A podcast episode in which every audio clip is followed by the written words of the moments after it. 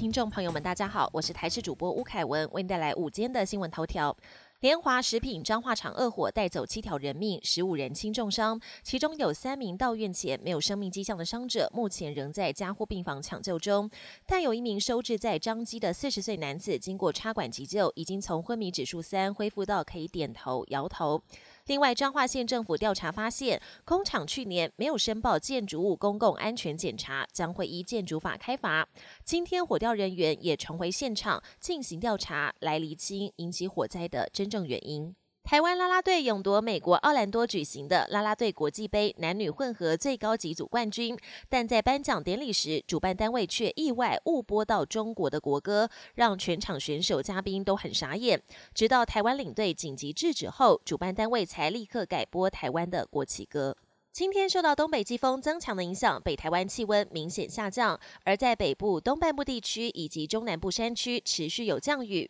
至于今年梅雨何时到来，天气风险公司在脸书粉专表示，典型梅雨封面其中一个重要指标就是西南季风。他们也贴出了一张预测图，表示这是美国 GFS 系级模式对台湾附近西南风指数的预测。从五月初到六月底的预测来看，大约要到六月上旬，台湾附近才会。转为西南风的环境，而六月下旬后进一步转强，因此可以说今年典型梅雨封面可能会有点迟到。国际焦点。美国总统拜登二十五号正式宣布寻求连任。拜登的竞选团队先是公布了首支竞选广告，宣布鸣枪起跑。而同一天，拜登在华府出席一场工会活动，寻求蓝领阶级的支持。美国前总统川普以及共和党全国委员会也分别释出影片，批评拜登政绩太差，如果连任将带来灾难。南韩总统尹锡悦目前正在美国进行国事访问。二十五号，除了和美国总统拜登前往韩战纪念碑献花，